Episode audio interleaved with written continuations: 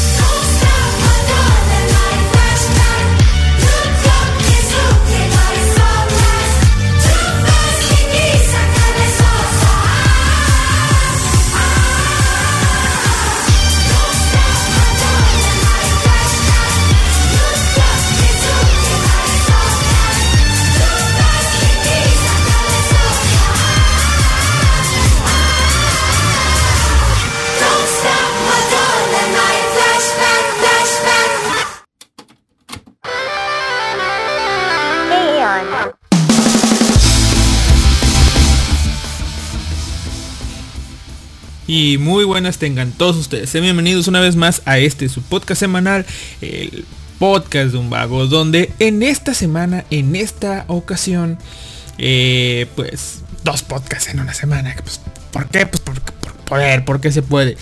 Recuerden, soy Alistair y estamos transmitiendo a través de la radio Japanex. Contenido inteligente para gente astuta. ¡Bravo! Al fin lo dije bien. ¡Uh! Se puede, se pudo, por fin. Ok. eh, estamos, como les dije, transmitiendo a través de Radio Japanex, que pueden encontrarla y sintonizarla a través de japan-del-medio next.blogspot.com o a través de japannext.furoanime.net o pues simplemente ir a foroanime.net y entrar en la sección de radio y por supuesto visitar las demás secciones del foro, ahí estamos, ¿no? Y por supuesto también los invitamos a unirse a la al chat de Telegram donde están todos los miembros de, de la Japanex y también pues ahora sí que algunos de los escuchas más recurrentes. Es una gran comunidad el Telegram de la Japan, de la Japan, de la Japanex. Y si quieren ingresar, pues busquen cómo hacerlo. Eh, tanto en la aplicación, como en el foro, como en el, sí, en el foro, como en el blog. Hay un link ahí. Y bueno, para hacer esto un reto para ustedes, eh, pues déjenme decirles que no les diré exactamente cómo hacerlo. Simplemente inténtenlo, búsquenlo. Ahí está, un link al alcance. Si realmente quieren entrar, pues busquen el link. Está, pues ahora sí que, pues está visible. No tanto, pero está visible. Pueden llegar sin mi ayuda. Bueno, ahora sí. Eh, si se preguntan por qué diablos haces dos podcasts en una semana, eh, pues las razones. Eh, en esta semana el podcast lo puedo grabar en la noche. ¿Ok? Y tenía o tengo muchas cosas de las que hablar. Ayer tenía pues, planeado intentar hacerlo. Ah, por cierto, ya estamos. Ah, todavía estamos a 15. to- 15 de enero de 2020, 11.34 pm. ¿Ok? A estas horas está grabando este programa y también estamos transmitiendo en la Japanex, aunque no sé si alguien me escuchará. Pero bueno, por si alguien me escucha, quedó a las esperas de, de que hubiera misterios misteriosos. Misterios mi- misteriosos. Misterios misteriosos. Pues yo también estaba a la espera de que haya misterios misteriosos. Por eso no comencé a las 9. Porque pues dije, pues va a venir Animaker. Eh, una hora después va a venir. Entonces dije yo, pues voy a tener una hora, no me va a alcanzar. Y quería escucharlo, la verdad. O sea, yo tenía ganas de escuchar un programa de la Japanex. Porque pues ahora sí que en todo este año no he escuchado ninguno en vivo. Así que dije yo, pues voy a darles chance, voy a darme chance. No tengo nada que hacer. O bueno, sí tengo muchas cosas que hacer, pero no tengo cosas que hacer mientras escucho la radio, así que simplemente iba a escuchar la radio mientras estaba pues, jugando o algo así, ¿no? Eh, pero bueno, al final Animaker fue secuestrado y no pudo transmitir. eh, y yo pues estaba, me emocioné leyendo un manga. Que tal vez también alcanza a hablar un poco de ese manga. Pero bueno, eh, pues como me emocioné leyendo, pues se me hizo un poco más tarde. Luego dije pues voy a comer. Ya pasada las 10 de la noche. ¿Por qué? Porque aunque no tengo hambre, si no como después, pues a mitad del sueño me voy a medio despertar y... Ah, tengo hambre. Y no, no soy de esos que se paran a comer a medianoche porque pues creo que solamente una vez lo he hecho. Una sola vez.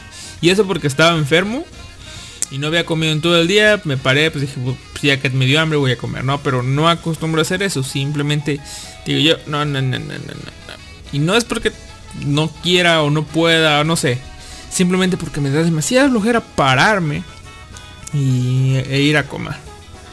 Si de por sí me da flojera pararme, ir al baño, pues a comer menos, ¿no? Así que, bueno, eh, como les decía, pues por eso pues decidí comenzar tarde.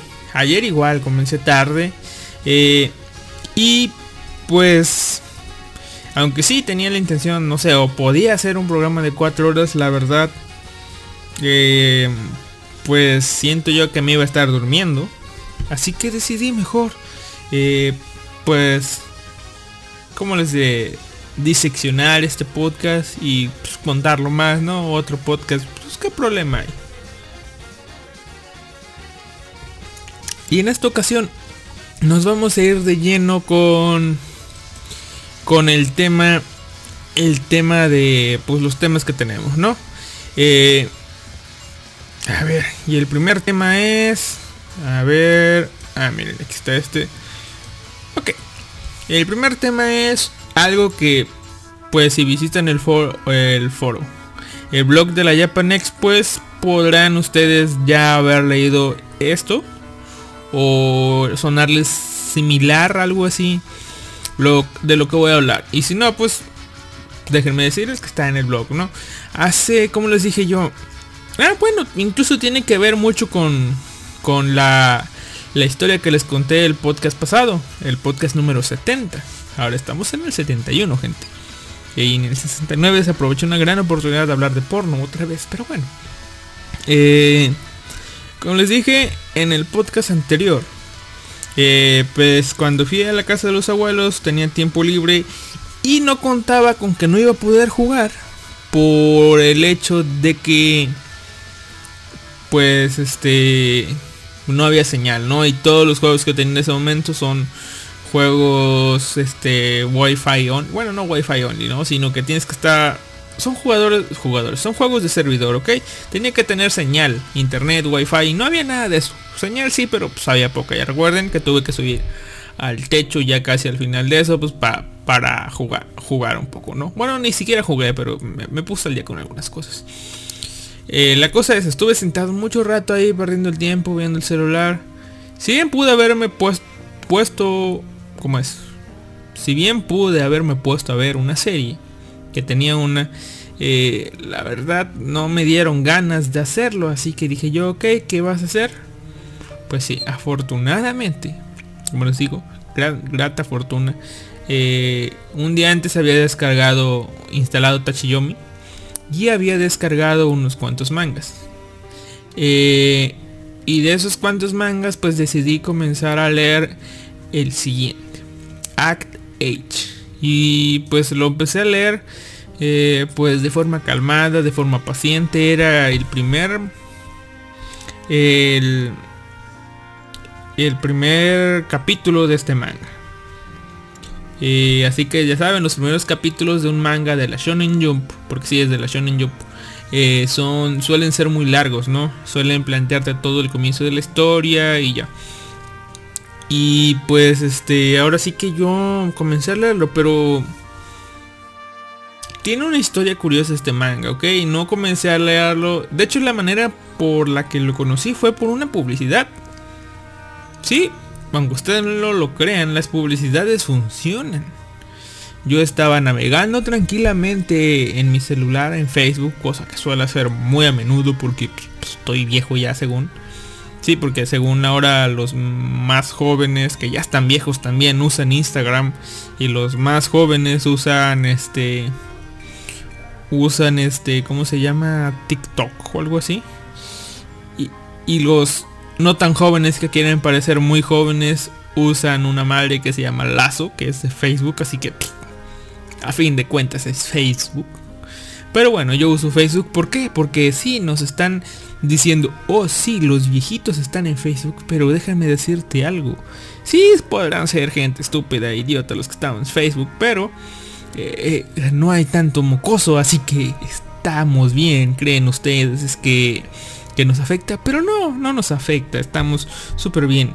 El hecho de que estas redes sociales que mencioné antes hayan eh, pues ingresado al mercado para la chaviza nos deja pues ahora sí que nuestros rinconcitos de, ancianos viejos que podemos disfrutar con memes este, no tan estúpidos como eh, tuvimos que soportar cuando los mocosos de 13 años comenzaron a usar Facebook. Afortunadamente ya crecieron, desafortunadamente siguen siendo algunos estúpidos. Pero bueno, dejemos de hablar de eso. Eh, hablemos de pues esto, ¿no? Me salió una publicidad en Facebook, ya sabes que te salen publicidades en el celular. Porque pues en la... Bueno, al menos yo a mí en la... En la web no me salen, supongo que será por el uBlock y el AdBlock Plus.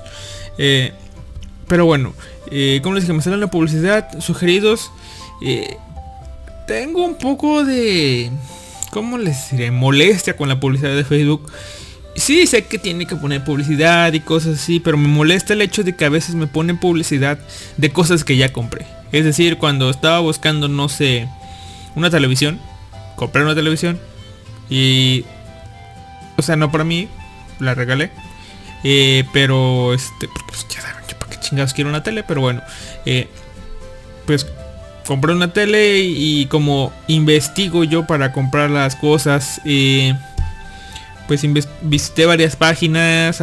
pues checándome porque no sé de teles. No sabía de teles. Así que para hacer una buena compra y que durara y todo eso ya compré y ya. Y después pues me salía pura puta publicidad de, de televisiones, ¿no? Afortunadamente, como les digo, eh, a veces salen publicidades buenas. Y por eso yo, pues aunque en teoría están espiándome, eh, si el precio por espiarme es ver publicidad de cosas que me pueden llegar a interesar, ah, pues bueno, estoy dispuesto a pagar ese precio. Y sí, después me llegó una publicidad ahí metidita entre varios memes de una entrevista que le hicieron a los editores de la Shonen Jump. ¿Sí? Eh, y yo dije, me suena, tiene un nombre interesante. Y la, la noticia era por parte de la, de la web de Manga Plus en Japón, pero la entrevista estaba traducida afortunadamente debo decir, debo de dejar de decir afortunadamente. Aunque sí, son muchas cosas afortunadas, pero bueno. Eh, estaba en español, la leí, eh, me pareció interesante. Eh, es decir, en primera tenemos que, pues la publicidad cumplió su objetivo. Al final de cuentas terminé leyendo el manga. aclaro, no he leído más que el primer capítulo. Hasta el one shot me he contenido de leer. Realicé un, pues ahora sí que un ¿cómo les digo?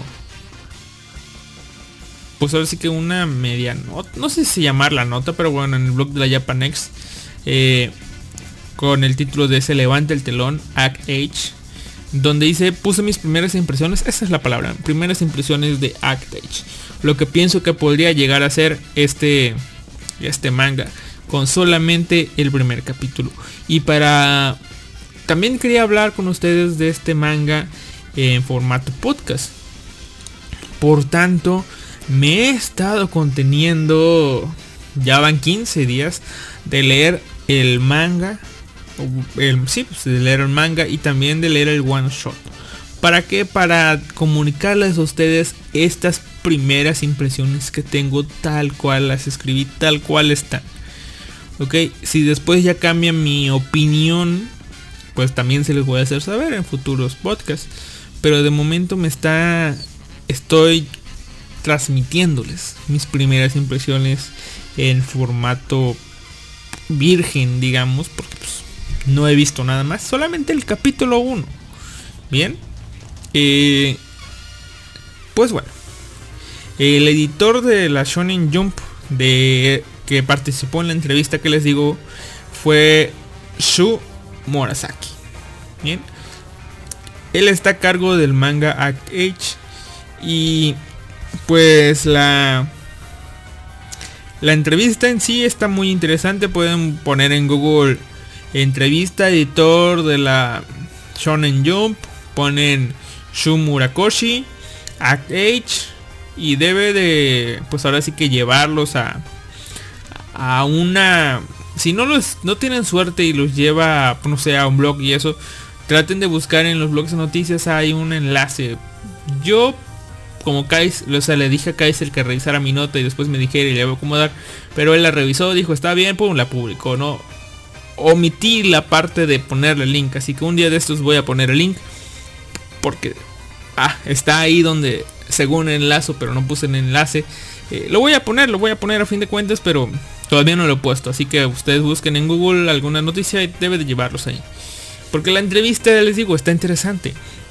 Eh, resumiendo un poco esa entrevista, eh, eh, nos cuenta, este tipo nos cuenta el editor, lo llamaremos, lo llamaremos editor, nos cuenta cómo con, con- consiguió ponerse a cargo de Tacho Yamatsuki, eh, que según recuerdo fue gracias a que él ganó un concurso de nombres. Eh, sí, dije nombres, pero tal vez no sea eso.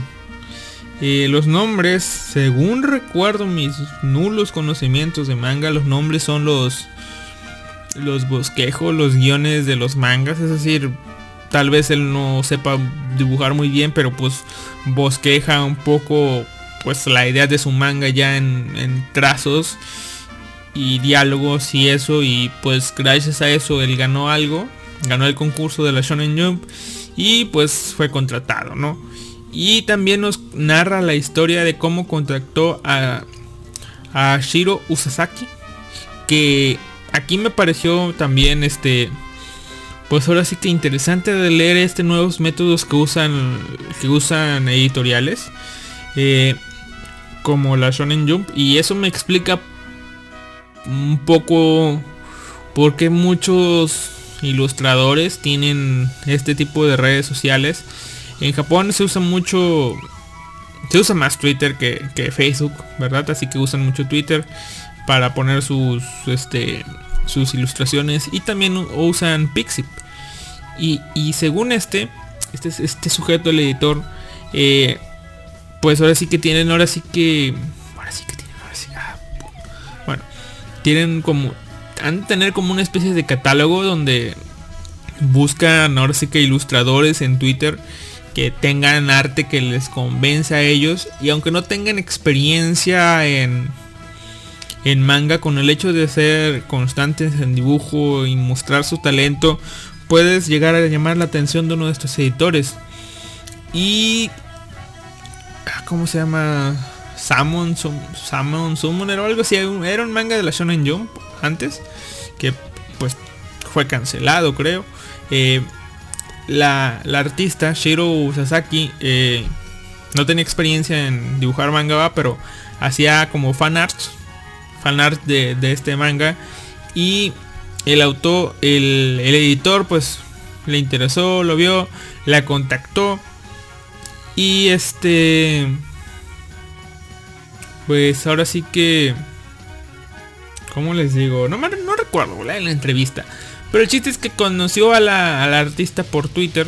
Se vieron, se reunieron, le propuso la historia. Y al final terminó trabajando. Logró que terminó trabajando con eh, Tatsuya Matsuki para que pues hicieran este manga, ¿no? Así que de esa manera conoció a los autores y todo eso. Sé que. Que. Pues. De esta manera se conocieron. Les digo, la entrevista es interesante. Eh, y de esta entrevista puedo resaltar algo. Porque yo escuché esta, esta frase que usa, que, di- que dicen en esta entrevista, la escuché hace años. Eh, no recuerdo dónde, no recuerdo si fue en un anime, no recuerdo, o sea, en un anime no, o tal vez sí. Pero usó esta frase y yo eh, que dice, se podría decir que el editor es quien ayuda a que lo que el autor considera entretenido lo sea también para, para el lector. Aunque a veces, o sea, ya eso es lo que dijo, ¿no? Pero aunque a veces esto, lo que el editor cree que es entretenido, eh, pues sí, va a ser tal vez para una pequeña parte, pero no para todos. Y puede llegar a arruinar las historias, editor San. Pero sí, no sé si confundo o mal recuerdo esta frase o si es un lema institucional de los editores de la Jump, pero pues ahí está, ¿no? Esa frase. Ya saben, ese es el trabajo de los editores.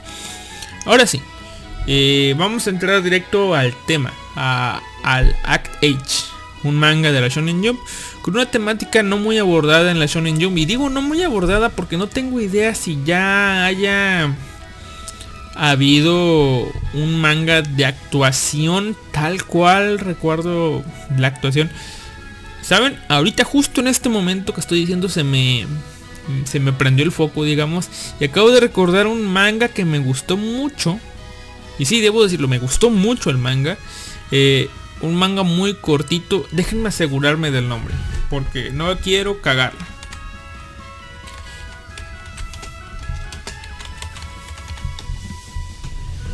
Me gustó mucho. Y si, si es. Ah, huevo. Si lo recordaba, ¿no? El manga es Koizome Momiji. Ese manga me gustó mucho. Es un manga que fue cancelado, muy cortito. Y eh, tal vez una de las cosas que fue por las que fue cancelado fue la variación entre el one shot y el. Pues ahora sí que el desarrollo de la historia. Eh, pues sí, Koizome Momiji. Eh,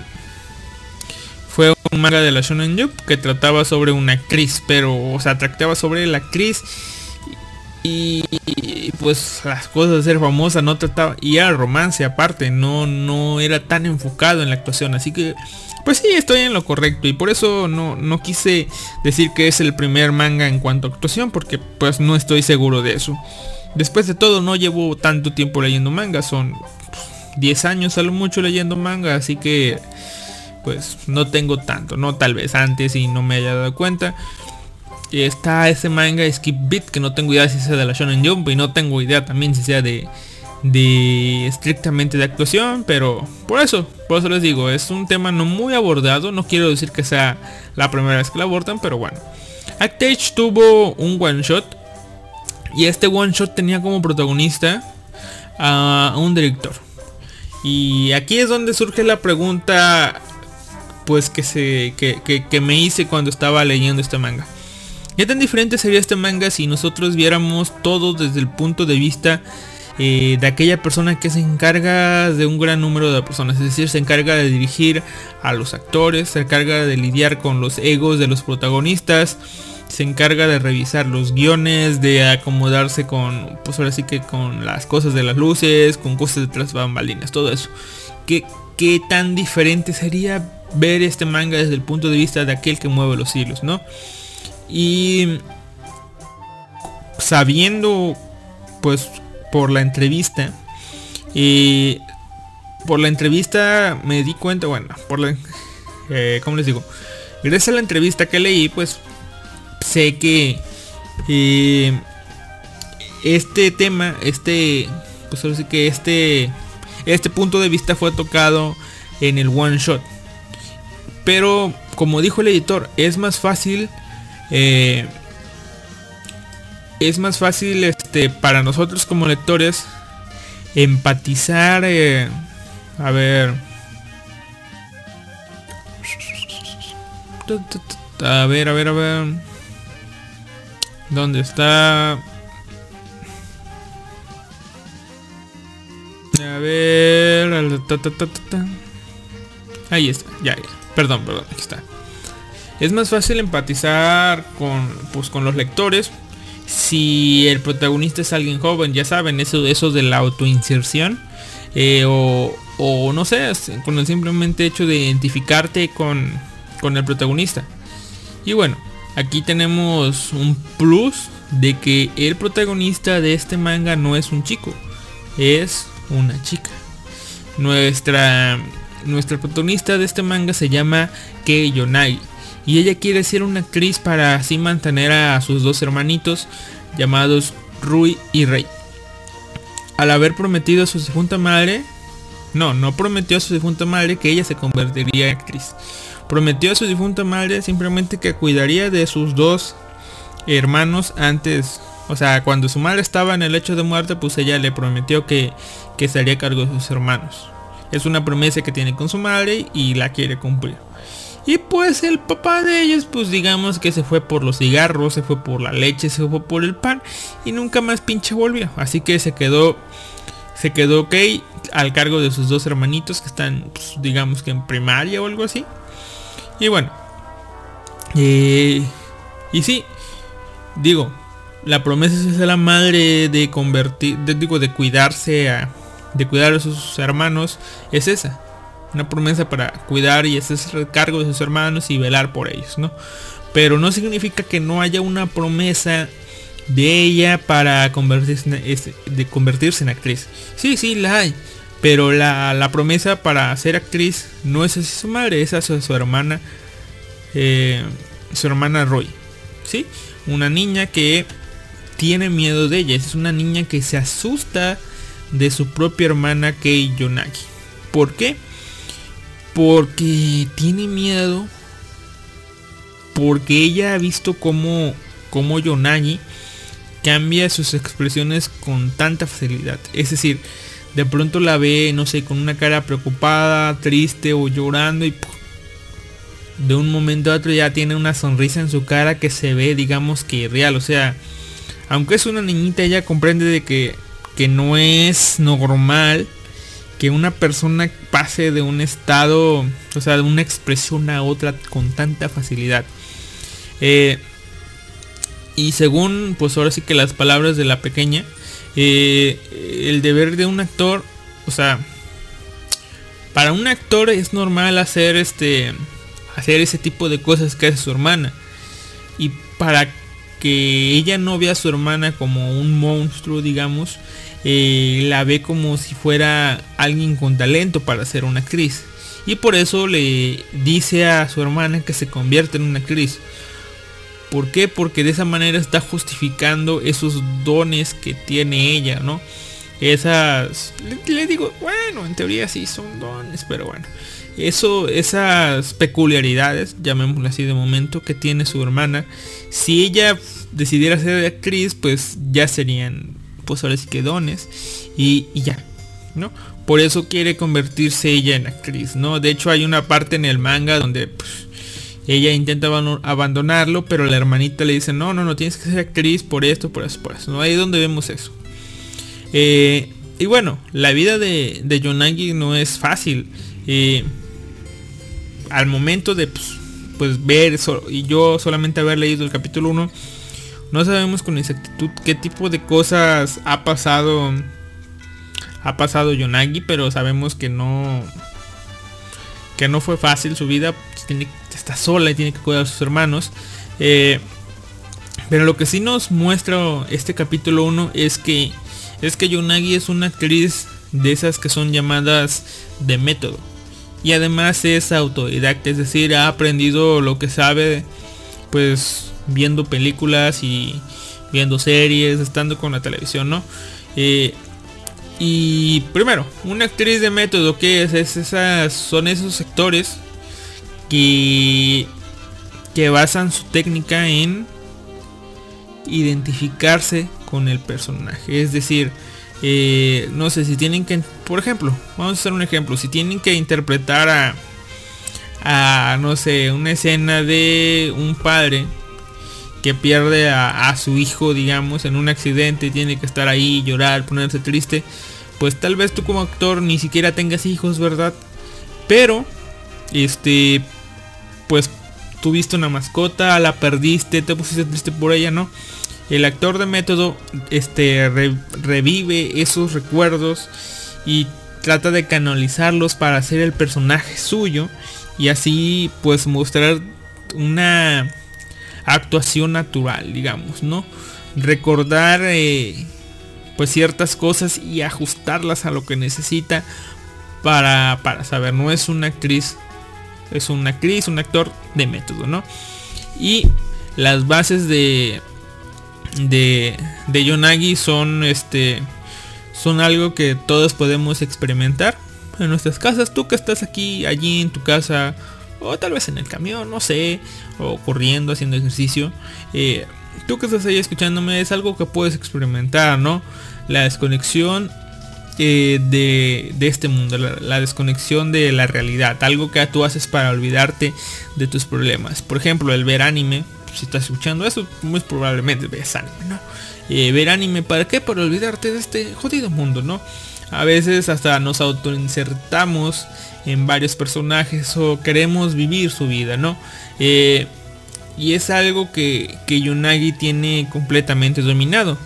Eh, ella incluso lo llama de una manera, ya lo llama reiniciar sus emociones. ¿Qué es lo que hace Yunagi? Pues tiene su madre o su padre, no recuerdo, tiene una, una colección de muchas películas. Lo que, lo que ella hacía desde pequeña era ponerse a verlas eh, e imaginarse que estaba ahí dentro de, de la película, ¿no? Vio clásicos de... Supongo yo que vio muchos clásicos, ¿no? Y, ella se canalizaba dentro de esas películas, sabía los diálogos y todo, y ahí aprendió un montón de expresiones, y por eso también vemos que pues, ella es autodidacta, ¿no? Y este método lo tiene más que dominado, ¿no? No es que ex haya experimentado muchas, muchas situaciones, pero sí recuerda eh, la manera que veía esas expresiones de los actores en las películas, ¿no? Así que por eso puede... Eh, pues puede hacer eso de cambiar sus expresiones a, a, como ella quiera, ¿no? Muestra una escena incluso donde ella está un poco triste, preocupada, se pone a ver una, una, una película y de pronto una gran sonrisa nace en su rostro. Y a su lejos vemos a su hermana viendo cómo hace eso. Y pues aquí es donde vemos el por qué o el qué es lo que asusta a su hermanita Rey, ¿no? Eh, y bueno, resumiendo así a grandes rasgos tenemos eh, en esta historia a alguien que desarrolló un talento que le permite brillar en la carrera. O bueno, eh, sí, en su carrera. Y también le vamos a sumar que, que ella la chica talentosa es la protagonista de esta historia. Por tanto, eh, de buenas a primeras podemos pensar, oh, este manga va a estar eh, o va a ser un pan comido para para esta protagonista, ¿no? ¿Qué retos va a haber? O sea, ¿tiene sentido ver algo de este manga si ya sabemos que todo le va a salir bien? Es una pregunta que yo me llegué a hacer, ¿no? Pero eh, al seguir leyendo este manga, pues básicamente me está diciendo, hey, cállate, güey. Prende, lee, más, sigue leyendo, emocionate. Y bueno, eh, en las siguientes, pues ahora sí que, en las últimas páginas de este manga, ya de la segunda mitad para adelante, eh, pues vemos los posibles pro problemas que, a los que nos vamos a ver enfrentados. O al menos lo que se plantea, ¿no?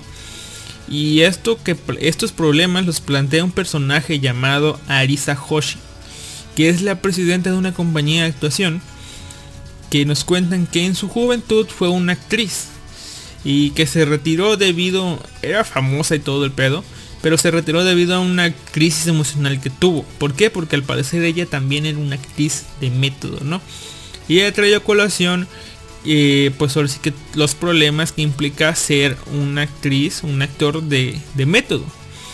Eh, y estos problemas pueden llegar a ser que se meta, te metas tanto en un personaje, en un papel, que puedas perder de vista los límites que, que existen entre lo real y la ficción.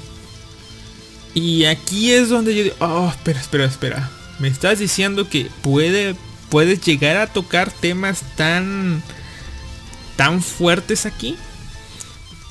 No sé si ustedes hayan escuchado, tal vez sí, la historia de este tipo que... Ah, ¿Cómo se llamaba? Así que vamos a ver. Vamos a buscar otra vez en Google. Joker. Ah. Vamos a ver. Ah, sí. Hitler. ¿Recuerdan este actor que interpretó a, este, al Joker que, que, dice, no sé si es verdad, que dicen que, que se metió tanto en el papel de de este del guasón que llegó a una depresión y todo eso y terminó acabando con su vida.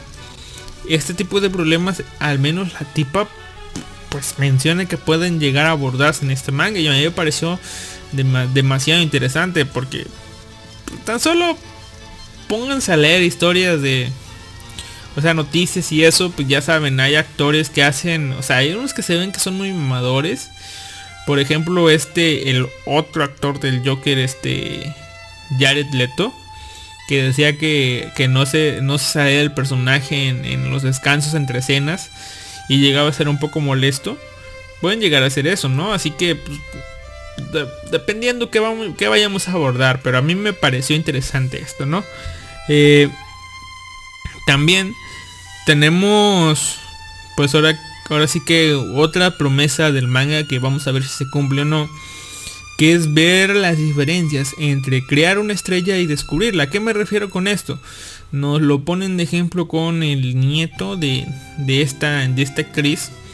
Que al parecer, o sea, me dio a entender que no es tanto de que el nieto sea talentoso, sino que eh, pues ahora sí que una empresa le metió mucha publicidad a, este, a cierta, a esta persona e hizo creer a la gente que pues es, es buena y tanto se lo hizo creer que la gente ya pensó que es buena, ¿no? Y también pues el hecho, o sea, de crear a una... Pues ya saben, por ejemplo, pasa en la vida real. Busquen ustedes alguna...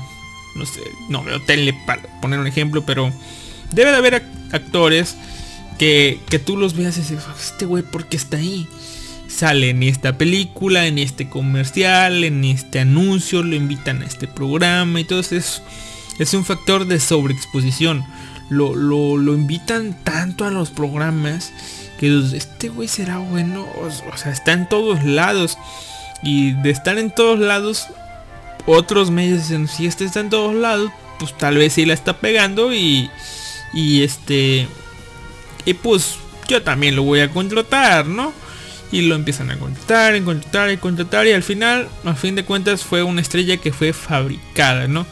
Recibió tanta exposición que al final los otros se la terminaron comprando. Y, este terminó siendo una estrella de verdad, ¿no? Tal vez no talentosa, pero terminó siendo alguien que de verdad jala gente, ¿no?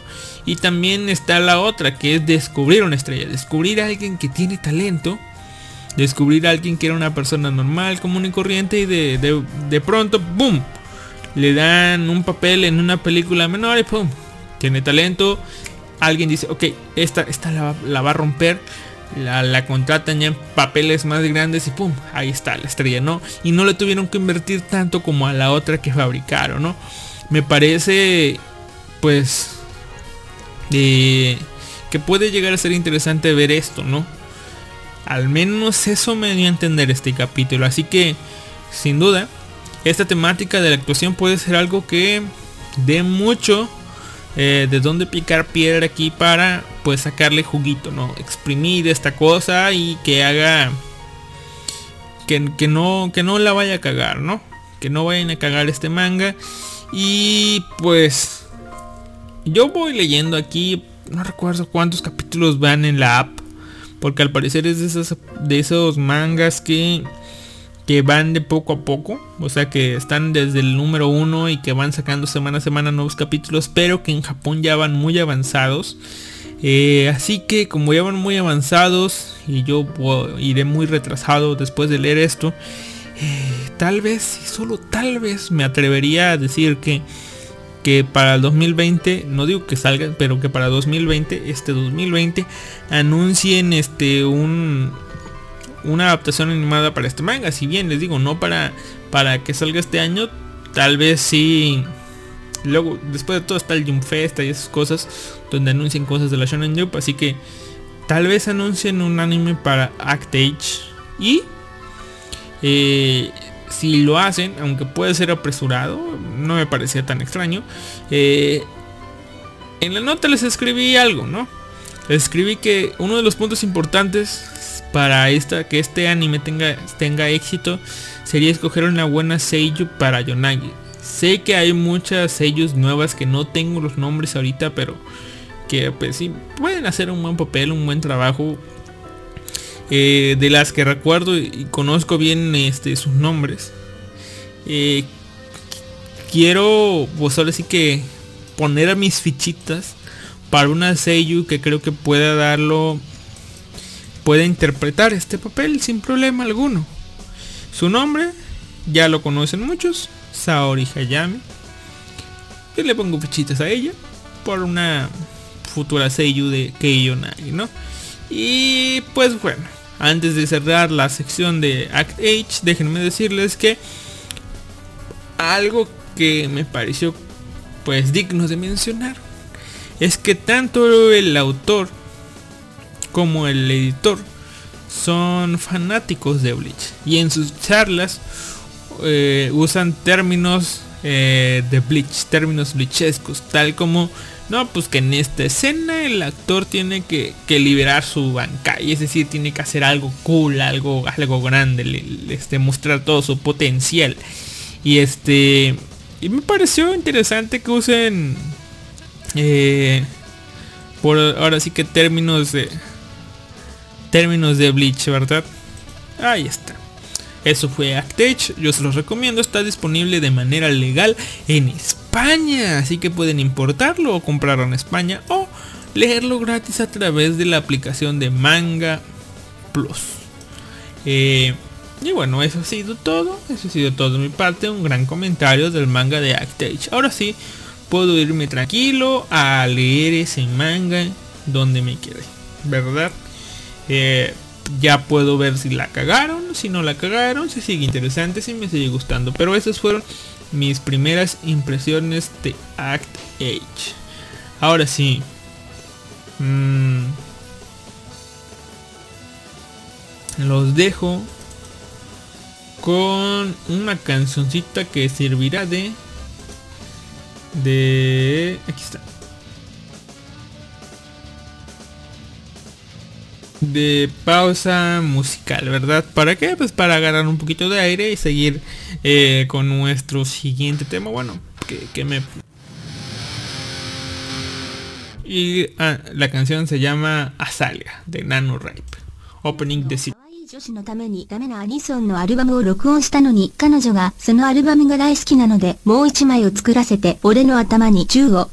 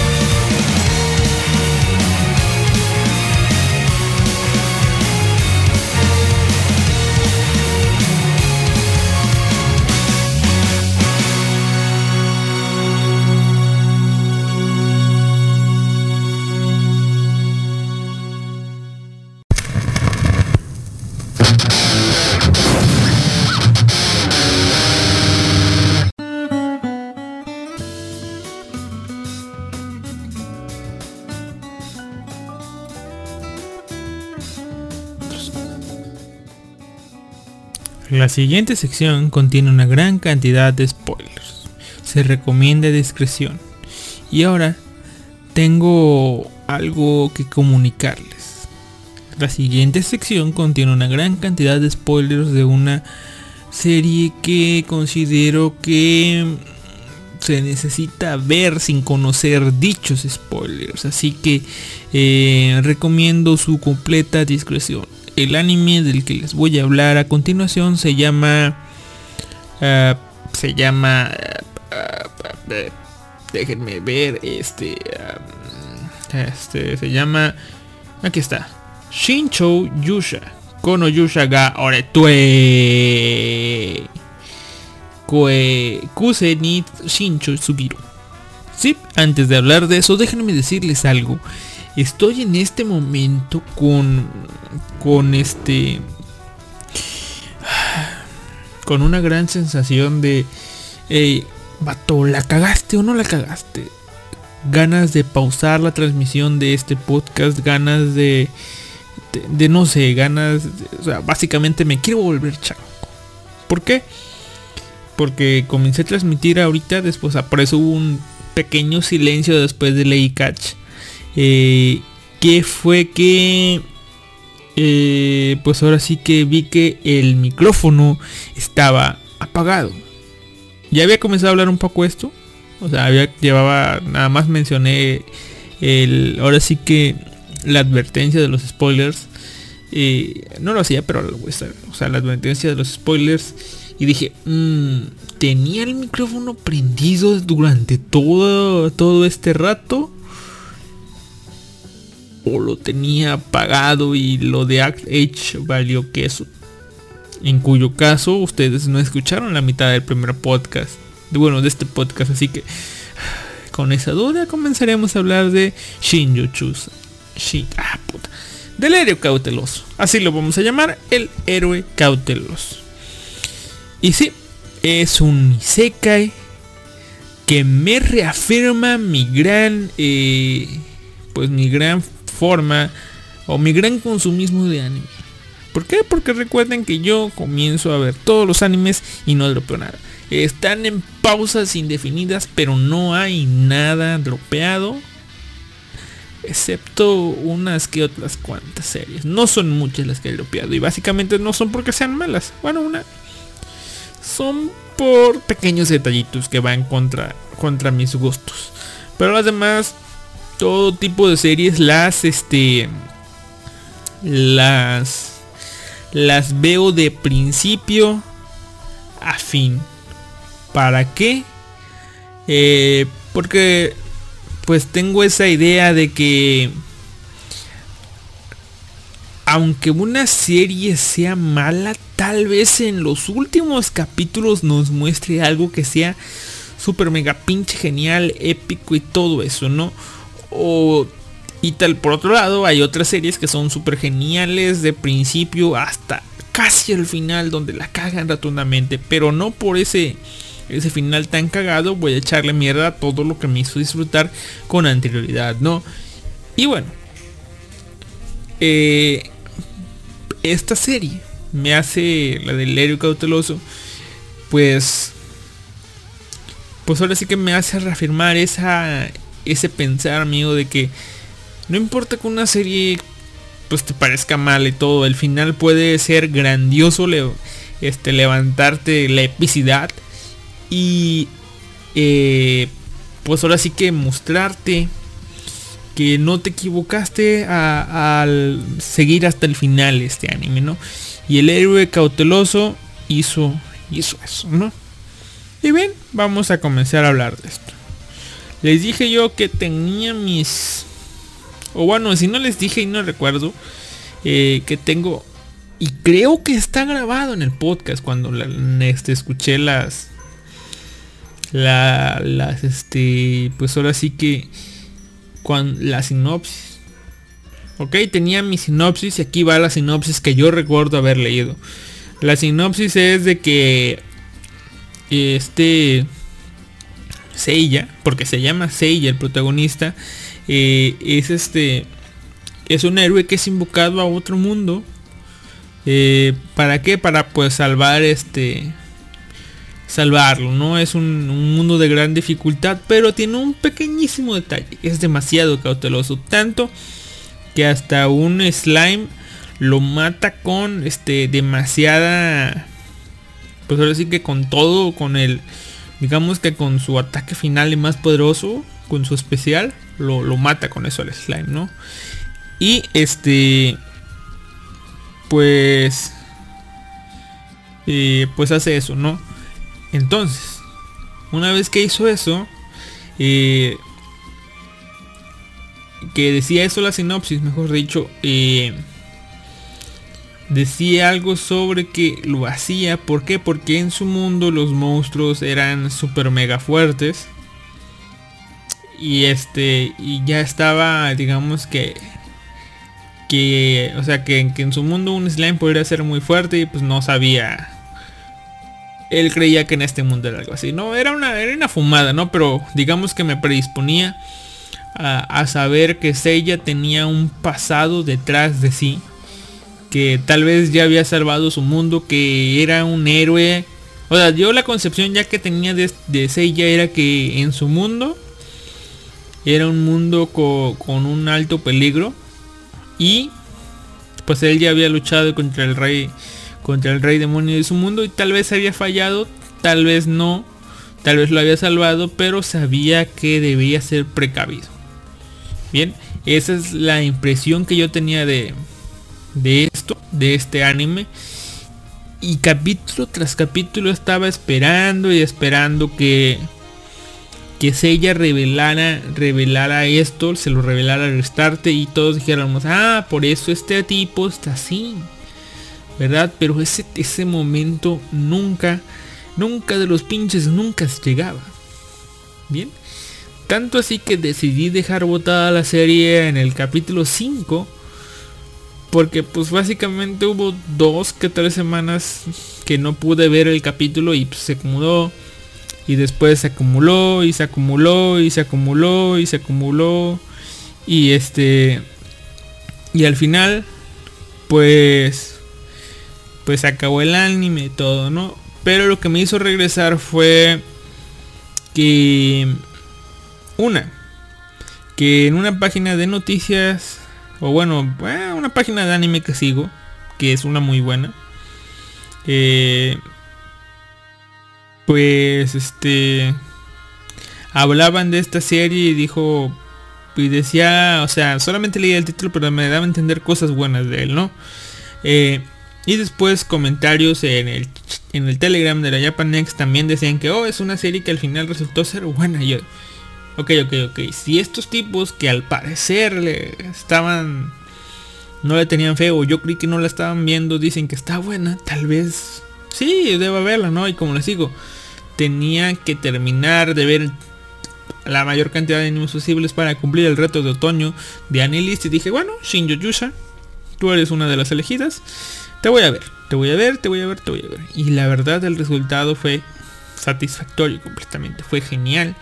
Eh, no fue tan épico como yo quisiera, pero fue, algo con muchos, con mucho feeling. Y ya el capítulo 11, el capítulo 12 y me dio este pues ahora sí que una gran ah, como les digo un gran sentimiento de realización terminar de ver este anime. ¿Por qué? Porque entendí. E incluso la misma, la misma protagonista de la serie. O la otra protagonista que es la diosa Ristarte. Una Damigami. O sea, una diosa inútil. Dice, ah, por eso Seiya antes había dicho esto. Yo, sí, incluso me lo recargaste en ese capítulo. Por eso este tipo había dicho esto. O sea, todo, todo fue cobrando sentido y vimos que detrás de toda esa comedia estúpida, de, ese, de esa parodia, había un significado. Y si están listos para ver el anime, les recomiendo que yo aquí, aunque ya les he dicho cosas, no les he spoileado nada. Solamente los he medio preparado para que ustedes al ver el anime eh, pues también estén a la expectativa de qué diablos va a pasar. Y les estoy quitando un poco ese factor sorpresa, pero no les he dicho nada. Así que, si tienes ganas de ver un anime Isekai que sea más o menos a lo Konosuba, pero que al final te salga con algo que te pueda sorprender, ponle pausa aquí y ve a ver Shinju Chusa. La, la, la. De entrada te digo, apaga el cerebro y vela, disfrútala. Y con el cerebro apagado te va a sorprender aún más, ¿no? Si logras desconectar y omitir las cosas idiotas que están ahí, vas a disfrutar este anime mucho. Ah, perdón, tengo que tomar agua. Tengo que tomar agua. Ahora sí. Eh, si no te has ido y quieres que te diga más o menos de qué va, pues lo voy a intentar. No te prometo nada. Eh, el anime del héroe cauteloso nos trae eh, a, ahora sí que al héroe. Bueno, primero nos presentan a la diosa, ¿no? Nos presentan a la diosa de Restarte. Una diosa que digamos que es de clase... Pues es una diosa novata, ¿no? que le dan a la tarea de le dan la tarea de eh, liberar un gana un sorteo para liberar un mundo de clase S es decir aquí nos plantean la situación de que existe un mundo celestial con un con muchos dioses demasiados y estos dioses este eh, tienen la tarea de invocar gente invocar héroes para insertarlos en varios en mundos donde haya problemas y que estos héroes los salven, ¿no? Hay mundos de, de de distintas categorías, ¿no? Unos son más fáciles que otros. Y Restarte pues ganó el sorteo de una... de liberar un mundo de clase S que está al borde del... Creo que es SS, no sé. No, no recuerdo, pero es de alta dificultad. Y ella pues tiene que invocar a un héroe para eso, ¿no? Y aquí es donde comienza ya a trabajar el humor de la serie. ¿Por qué? Porque vemos las caras de Rista, de Ristarte, que, que pues, que, está haciendo, ¿no? Son muy graciosas. Las voces, o sea, la, debo decir que Akito Yosaki, sí, la voz de, de, de Yui, de Keion, aquí este, hace un papel súper genial. De hecho, hay videos en YouTube de de Aki Toyosaki interpretando a, a, Ristarte y está genial el trabajo como ella de sello es genial está perfecta como niño al dedo súper genial no o sea de entrada ahí tenemos un, ganar no bueno aquí es donde podemos este pues ahora sí que tomar los los este cómo le llama ¿Cómo le llamaría? Eh, a ver. Eh, ¿Dónde está? Por aquí estaba. Estoy usando el... Mm, ¿Dónde está? Vamos a ver. Bueno. Olvidemos. Me estaba, estaba, Estoy basando en la nota que leí para soltar, o sea, recordar algunos detalles. Pero... Eh, tardo en encontrarlo, así que mejor seguimos con Mirce Cuartos, ¿no? La cosa es que aquí nos van preparando un poco para meternos en el humor que tiene esta serie, ¿no? Eh, y digamos que la podemos tomar esta, esta serie y seca y como una... incluso salió al... Ah, bueno. Como, como digamos que como una Konosuba pero no en el sentido de, de tal cual Konosuba, ¿no? Sino que, que sería algo así como una parodia de Isekais, o sea, una crítica. Al ser un Isekai, eh, iba a, este, a, echarle sal a esos puntos de, de Isekai del que todos nos quejamos. Y aquí, por ejemplo, comienzan con un chiste, porque pues, yo lo creo así, una autorreferencia, que Rista invoca a un japonés. ¿Por qué? Porque al parecer en Japón, en ese mundo en específico, hay una oleada de, de este, pues ahora sí que de, literatura que trata sobre, sobre isekais. Y por eso eh, los dioses han optado pues por invocar japoneses, ¿no? ¿Por qué? Porque al estar ya, eh, o al conocer historias de personas invocadas a otro mundo, cuando ellos son invocados a otro mundo, pues la asimilación de eso les es un poco más fácil. Es decir, ah, no, como, como este manga que leí ahora me pasó a mí, oh, genial, ¿no? Y por eso invoco en japonés, o sea, por eso vemos muchas historias japoneses, porque pues los dioses les gusta invocar japoneses porque ya conocen historias de japoneses que son invocados a otros mundos por dioses. Oh, no sé si lo dije bien, pero bueno, espero que se haya transmitido la idea, ¿no?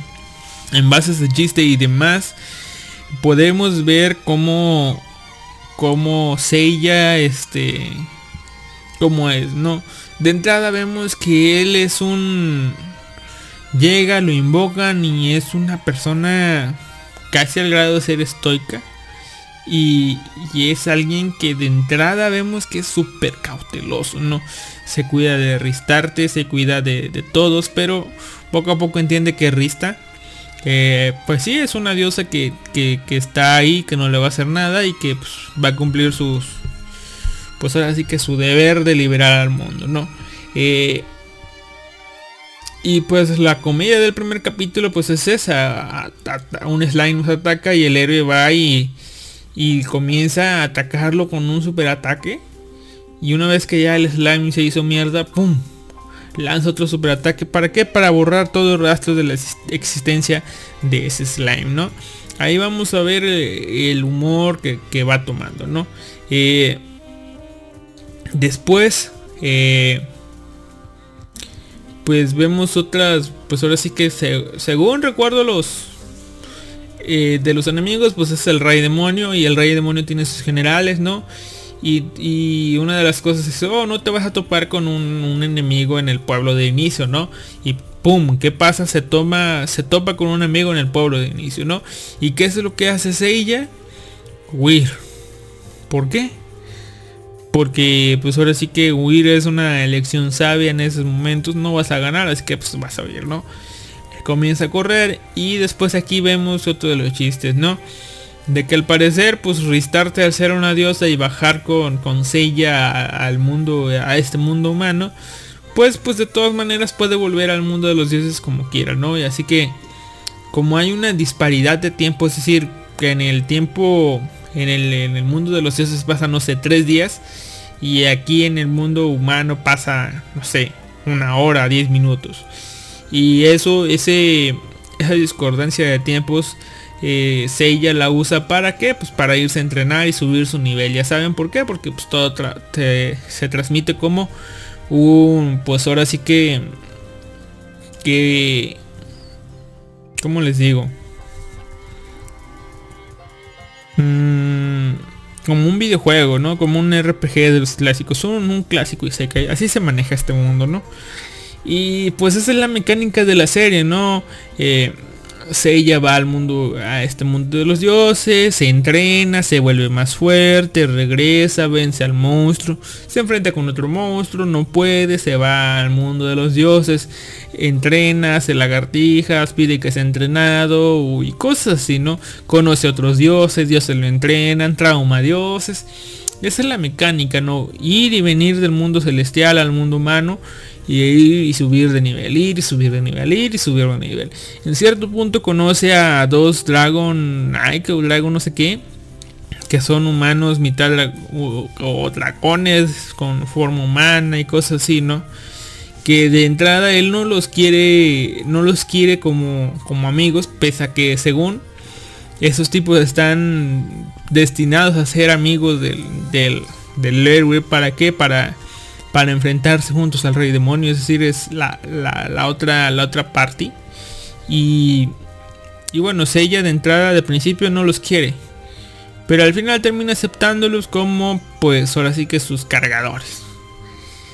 Y en cierto punto pues siguen la misma mecánica de ir y venir, ir y venir. Incluso ella los, los pone a entrenar para que pues sean de, de alguna ayuda.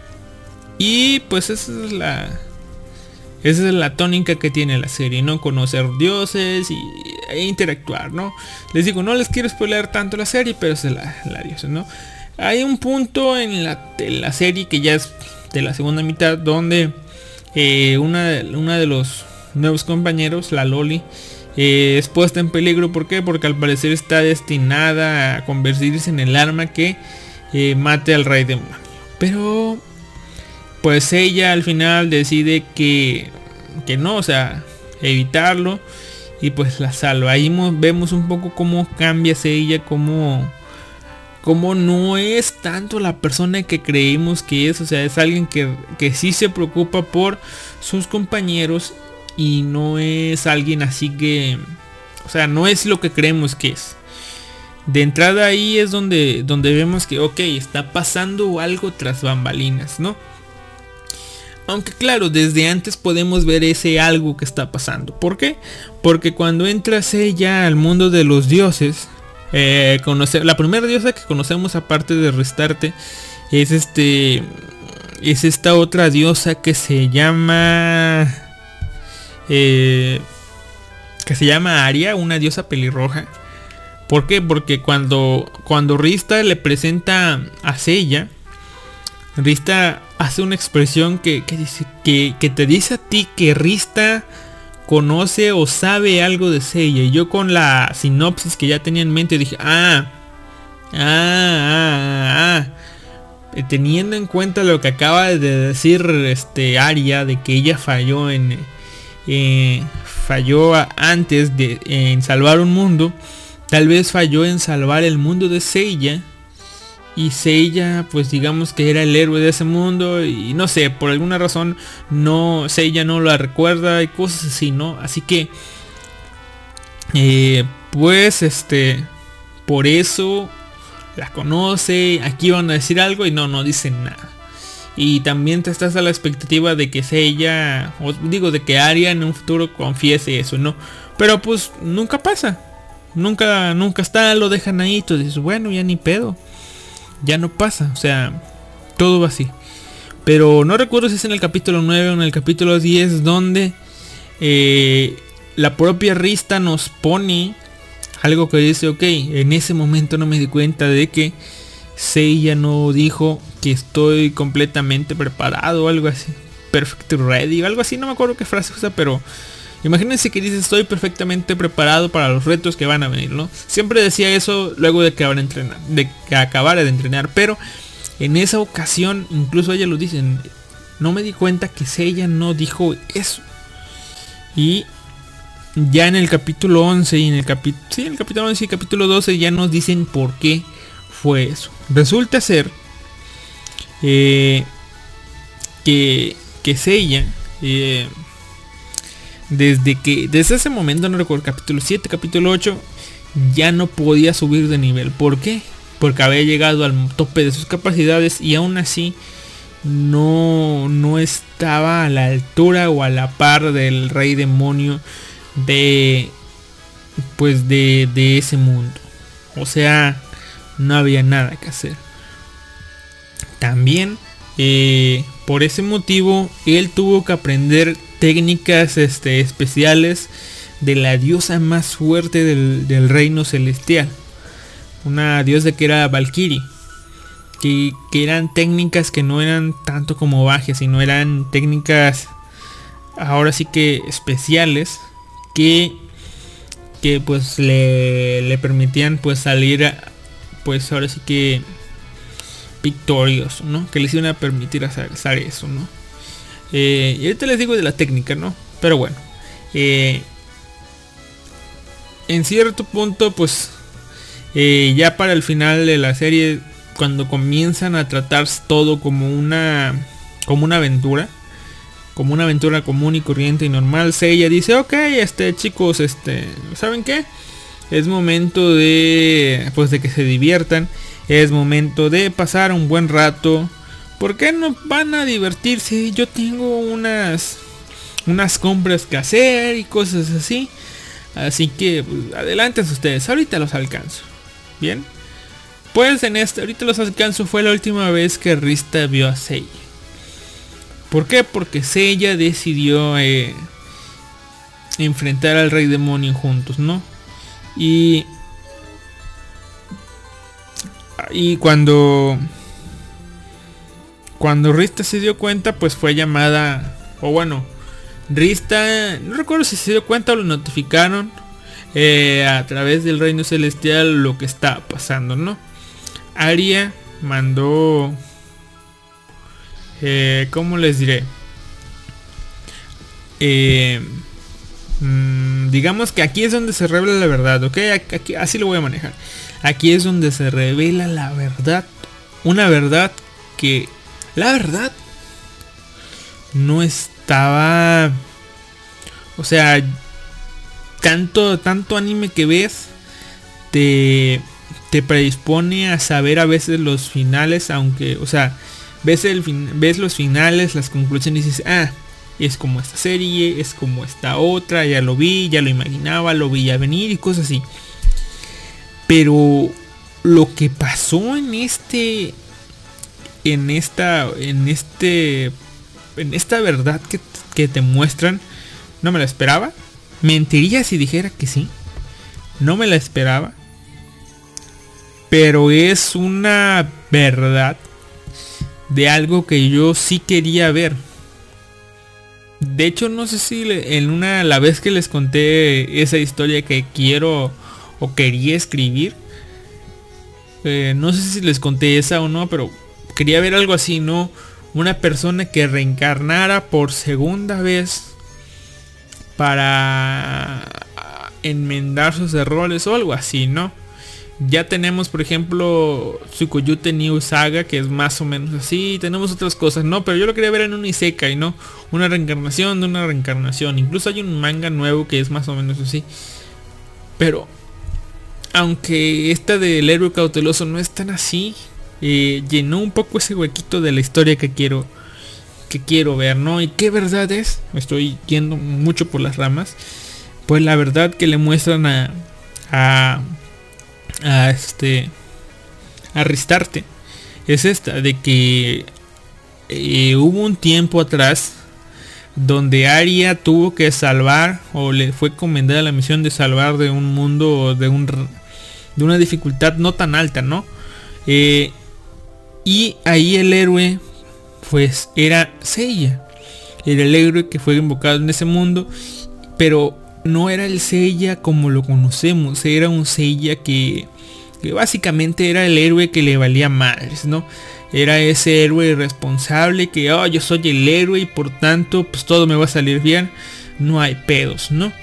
Tenía en su grupo a, a un mago y tenía una princesa que era una, una healer, ¿no? ya con estas dos cosas, pues, pues, yo voy allá, ¿no? Básicamente era, era un héroe a lo Rambo, era, era un héroe que iba con todo, cargaba con todo y ponía en peligro a, sus camaradas. Pero pues como tenían a una healer, pues la healer, este, eh, pues ahora sí que no sé, un güey perdía el brazo y pues la healer se lo recuperaba. Entonces, ¿no? O sea, sí dolía y todo, pero pues, se podía recuperar, no había pedos. Mientras no murieras, no había pedos. Y en muchas ocasiones vemos como esta princesa le, le dice a, a este a ella de que oh cálmate no no vayas tan allá tenemos que entrenar tenemos que prepararnos tenemos que ir portar arma pero ella decía siempre no no no no no no no vámonos así nosotros podemos y podemos incluso vemos una parte donde donde pues están en peligro de muerte pero logran salir victoriosos gracias a, la, pues, las habilidades innatas de Seiya. Y ya no pero aquí debo aclarar algo. Y se los digo así porque de plano no me lo vi venir para nada. Salió salió esta princesa y cuando vi su voz dije ah mira es Aki Toyosaki estos cabrones ni siquiera quisieron gastar en una, una sello nueva y usaron a Aki otra vez, ¿no? Dije yo, ay, qué cabrones, ni modo, o sea, es un personaje que no va a a salir y, y pusieron a Aki aquí, dije, ay, qué cabrones repiten sello, pero bueno, dije, ni pedo, hay que seguir viendo. Y bueno, bueno, bueno, bueno, bueno, todo tiene un motivo. Resulta ser que eh, pues estos tipos logran derrotar a todos y ya solamente les queda ir a este a ir a vencer al jefe final, ¿no? Pero tienen la recomendación de que antes de ir con el, el, el, el dios demonio de ese mundo, pues tienen que ir a tal lado a buscar información de cómo derrotar al rey demonio. Pero ella dice, ah, no necesitamos esa información, ya estamos aquí cerca, tenemos, podemos ir, acabar con él y listo, ¿no? La princesa le dice, no, vamos allá y ella dice, no, no, no, no yo puedo, yo puedo, no. Y resulta ser que van, tienen una batalla muy difícil con, con, con este rey demonio, pero al final Seiya termina matándolo. Termina matando a, a este rey demonio y salen victoriosos muy apenas. Seiya no tienen mana y cosas así. Ya Seiya está más que, más que molido, más que frito aquí. Ya está a punto de morir, pero pues logramos salir victoriosos, ¿no? Pero, ojo, ¿qué pasa? Que al parecer este rey demonio tenía una habilidad especial. Que tenía dos vidas. Básicamente, Seiya acabó con una, pero faltaba otra, ¿no? Y cuando el rey demonio revive, Seiya ya está hecho mierda. Y pues este rey demonio va, agarra y se come a su amigo, ¿no? Y dice, ah, pum, se lo comió. Y después agarra a la princesa, que tiene la voz de Akito Yosaki. Agarra y se la va a comer. Ah, no, no, te voy a comer. Y Seiya ya no se puede mover. Dice, no, no, no, no hagas eso, no. Y el rey demonio, siendo rey demonio digno de ese pinche mundo, eh, dice, oh, qué genial. Yo este detecto una forma de vida aquí en el vientre de esta mujer.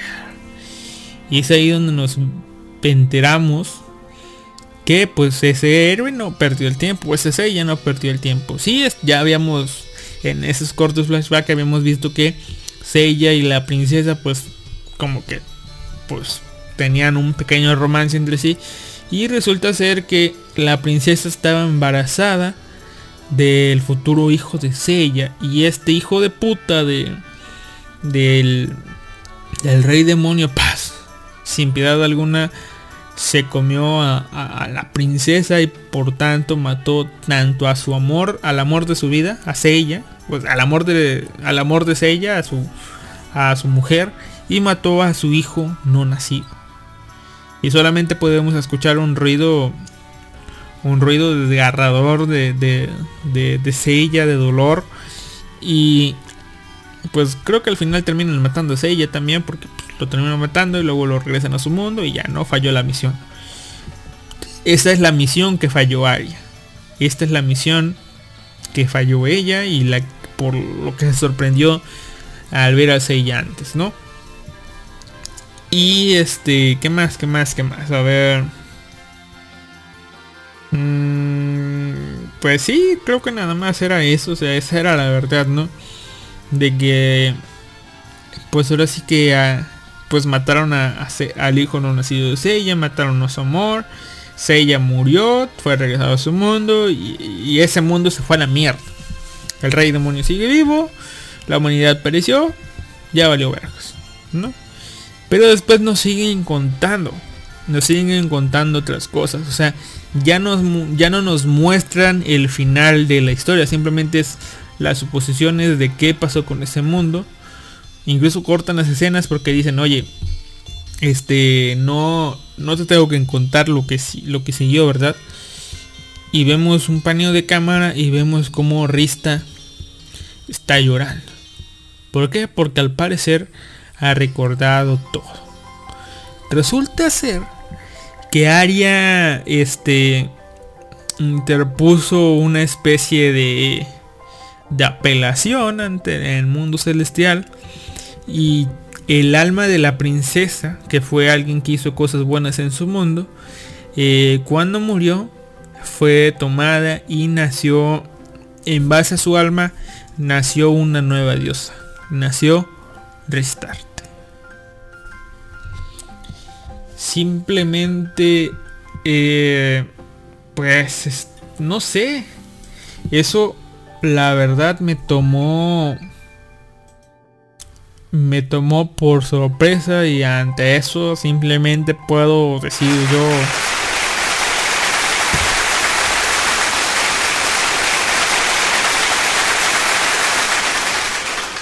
Válgame la verga. putos aplausos de pie, casi que casi. Sí, resulta ser que que el alma de la princesa eh, se convirtió en Rista. Ristarte. Risutarte. Risutarte. Risutarte. Risutarte. Ristarte. Hijos de su puta madre. Estaba ahí y no lo vi. Hijos de su madre. O sea, de entrada que vi el anime, sí, Ristarte me pareció un nombre de... ¿Por qué Ristarte? Pero después le comenzaron a decir Rista y yo, ah, ok. Tiene un nombre largo, pero para usar el nombre corto. Pero Ristarte, Rista, Restart, hijos de su madre, la verdad, hijos de su pinche madre. Pero bueno, eh, sí, resulta ser que, que ella es este la reencarnación como diosa de la princesa que fue el amor de, la vida de ella.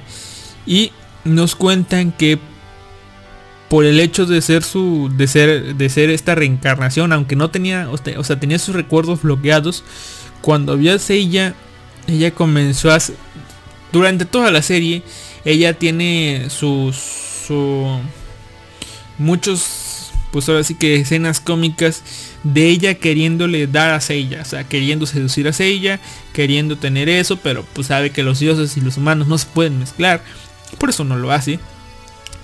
Pero pues este pues ahora sí que que ese sentimiento, ese gran afecto que Rista siente de entrada por Seiya es por eso, porque es la reencarnación de la princesa, porque conoce a Seiya de, tiempo atrás, ¿no?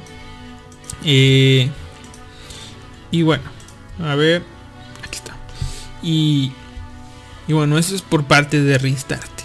Después vemos el por qué Seiya es tan cauteloso.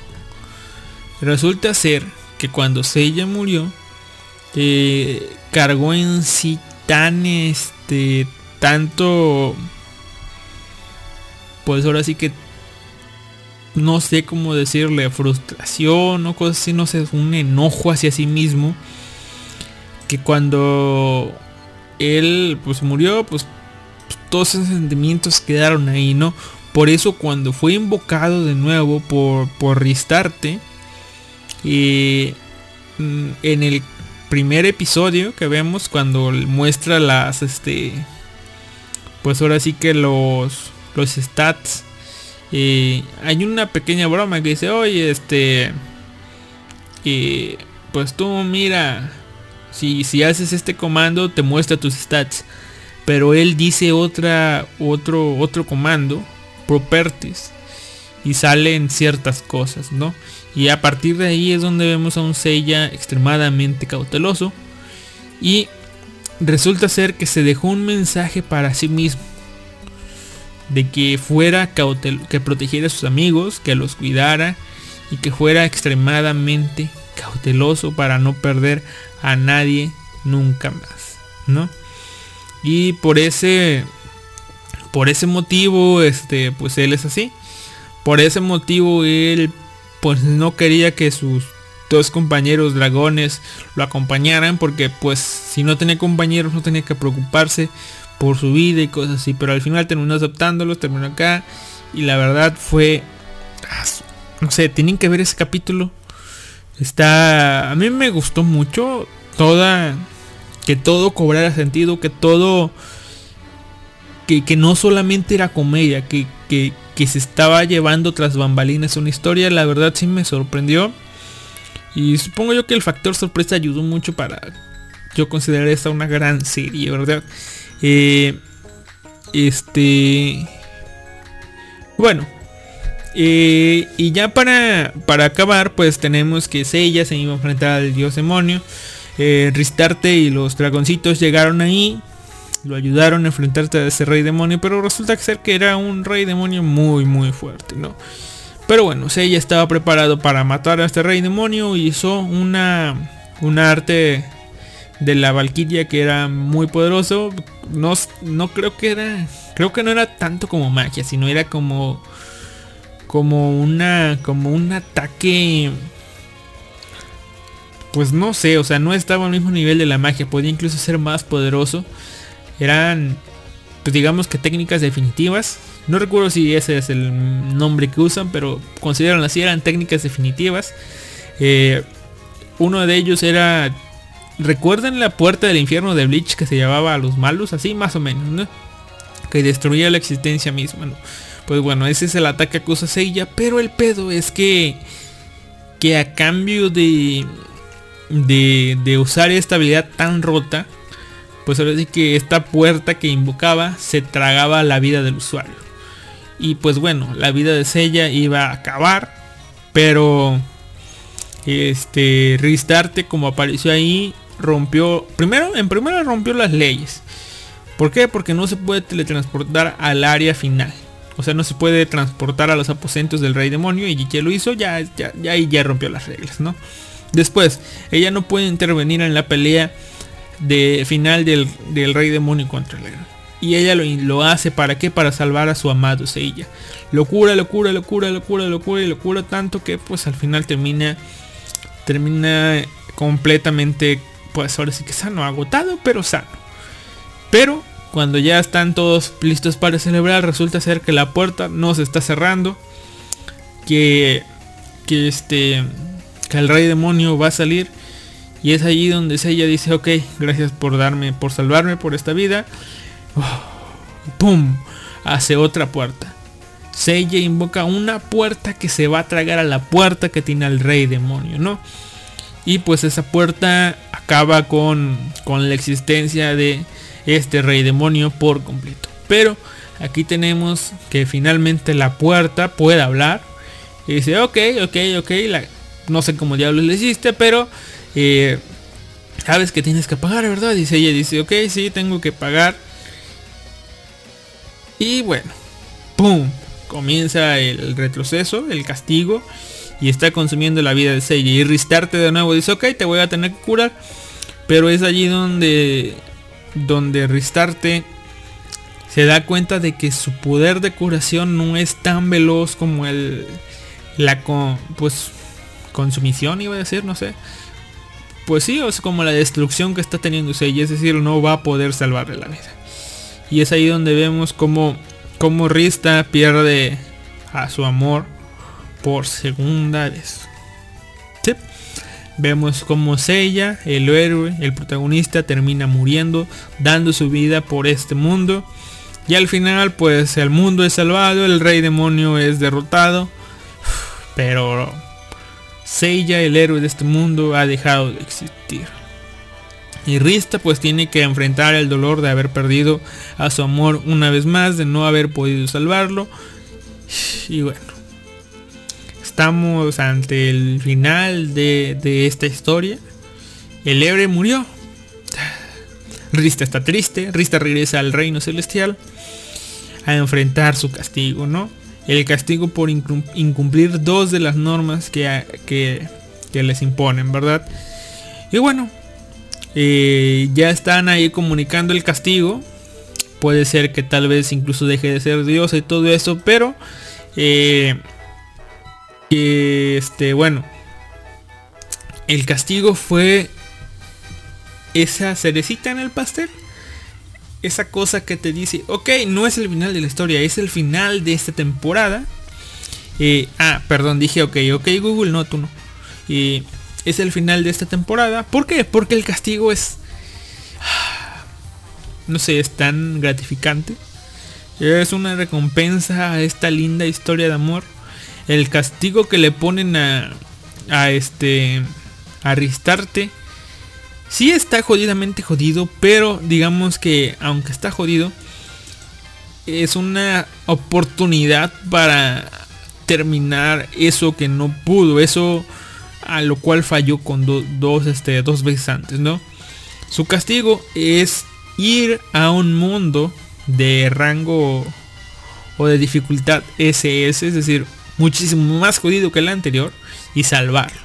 Y ese mundo es el mundo donde Seiya murió por primera vez.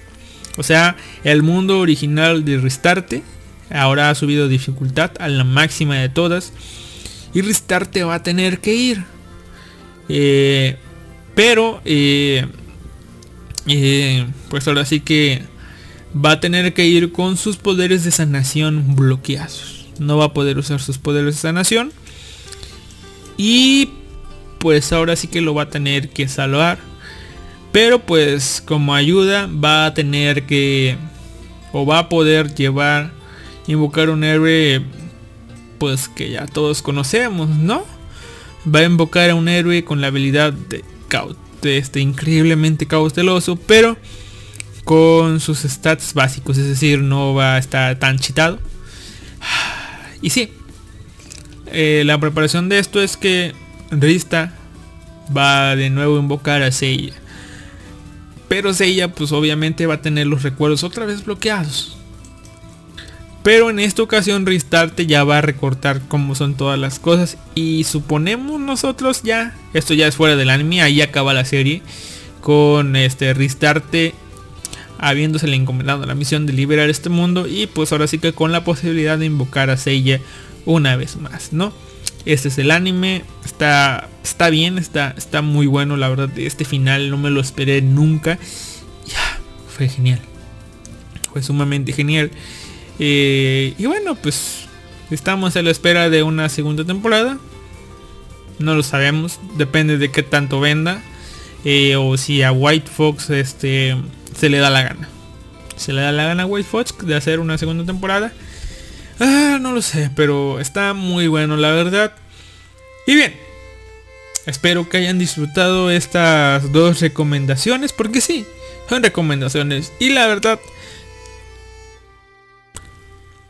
el héroe cauteloso, Alistair Seal, Seal of Approval. ¿ok? Mi sellito de aprobación, yo se lo doy a, a- al héroe cauteloso. Vale la pena verse, la verdad. Aunque no vale la pena verse con tanto spoiler. Pe- Pero bueno. Detalles. Eh, ahora sí. eh, pues. Eso ha sido todo por el día de hoy. Eh, sí, tendría. Tenía. Me quedo con cosas pendientes de que hablar. O sea. pe- pero no son tan importantes. O sea, ya lo que quería hablar, lo que quería sacarme cuanto antes era esto. Así que lo dejamos ahí.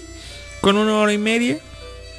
Eh, tres horas y media en esta semana. Ahí estamos bien, ¿no? Espero hayan disfrutado estos podcasts. Déjenme su comentario en la cajita de comentarios de Evox. Pues están escuchándome a través de Evox. Porque pues en Chatango no hay nada. Pero bueno.